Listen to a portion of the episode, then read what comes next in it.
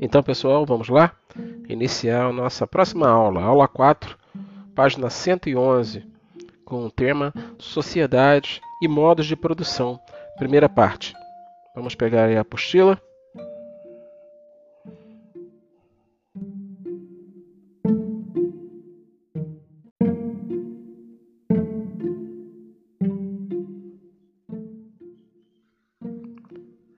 Nosso capítulo começa com um texto aí, né, com uma história. Vamos lá. Em uma grande cidade, um operário garante a sua sobrevivência por meio da prestação de serviços, isso é, da venda de sua força de trabalho. Ao longo de um dia inteiro, ele participa da produção de sapatos e sandálias em uma indústria calçadista. Ao término de sua jornada, recebe um valor em dinheiro e, com tal recurso, vai ao mercado, onde faz compras de frutas, verduras e outros mantimentos. Vai à farmácia e compra medicamentos para o filho doente, paga um transporte e segue para casa. Faz a divisão do dinheiro a fim de pagar o aluguel, a escola e o plano de saúde e contabiliza o restante com o propósito de limitar os gastos até o próximo pagamento. A venda de sua força de trabalho na indústria garante a sua sobrevivência, permitindo-lhe pagar pelos recursos essenciais à vida. Após extenuante jornada de trabalho, preocupado com os custos de vida na cidade, o operário recorda-se do seu passado no campo. Tem uma boa lembrança do tempo dedicado ao plantio e colheita de frutas e hortaliças que produzia com o contributo de outros familiares e amigos em um pequeno sítio. De forma simples, garantia sua sobrevivência com a comercialização da produção, que resultava dos usos que fazia dos recursos naturais e dos modos de produção muito peculiares à vida rural, além daquilo que compartilhava com seus pares. A sobrevivência ali dependia do trabalho coletivo e não existia o senso de propriedade privada. Refletindo, o operário adormece.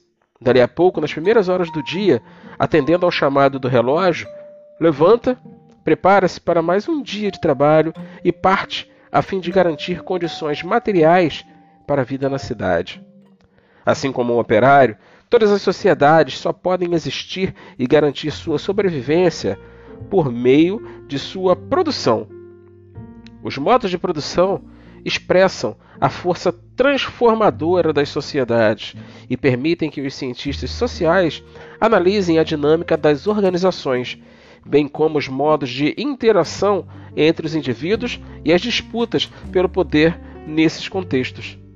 Modo de produção é um conceito que pretende definir a forma de organização social, ou seja, a natureza dos elementos que estruturam as sociedades as relações mantidas entre os cidadãos e como estes imprimem dinâmica às estruturas sociais, e, com base no modo de produção, é possível perceber que a forma assumida por uma sociedade está diretamente ligada à maneira como ela organiza a sua vida material.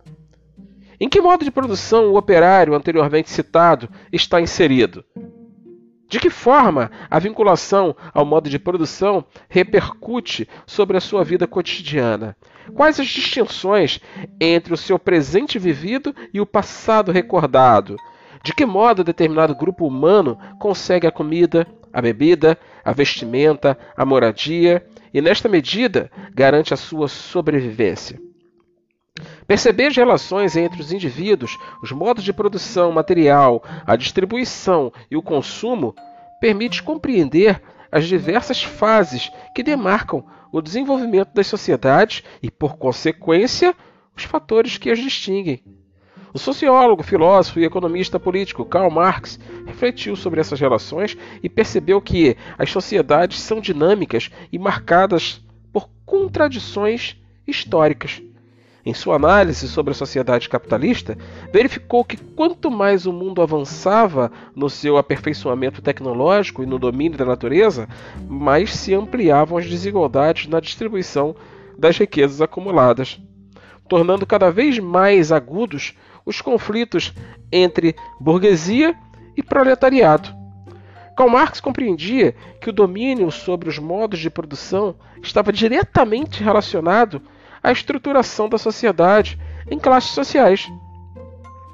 Por um outro lado, na sociedade do seu tempo, a burguesia dominava os meios de produção, sendo proprietária das terras, da matéria-prima, das máquinas e dos instrumentos de trabalho. E por outro lado, os operários que compunham a grande maioria da moderna sociedade capitalista só dispunham de quê? Da força de trabalho como única posse.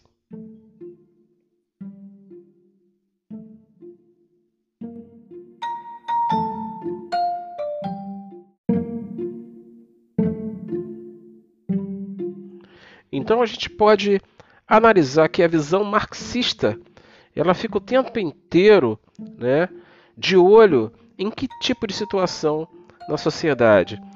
Ela fica de olho em como o modo de produção vai ser influenciado pela questão da propriedade privada, certo? Marx vai se interessar por estudar o quê? O desequilíbrio das relações de força entre burguesia e proletariado. Mas a burguesia só surge a partir do momento que a gente tem o quê?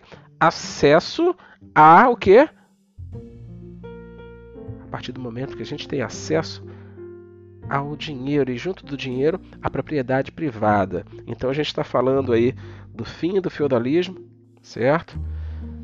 A gente está falando da criação dos burgos, a gente está falando do dinheiro começando a gerar a girar, perdão. A gente está falando das revoluções burguesas. A gente está falando desse momento aí em que você vai ter uma relação então acabando o feudalismo e entrando o mercantilismo para posteriormente o capitalismo.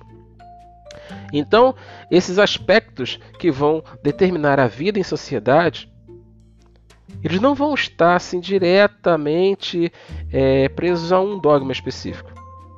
Mas Marx analisa o que? O trabalhador é o produtor direto ou é apenas a força do trabalho, de trabalho?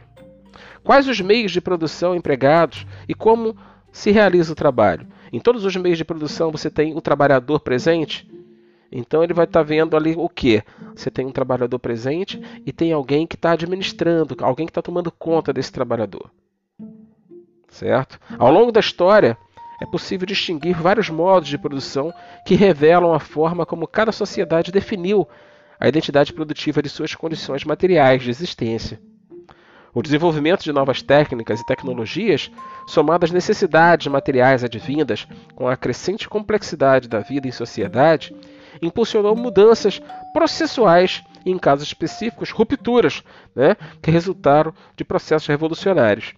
Entre os principais modos de produção nós temos o comunal, né, ou primitivo, nós temos o escravista, nós temos o asiático, nós temos o feudal e nós temos o capitalista.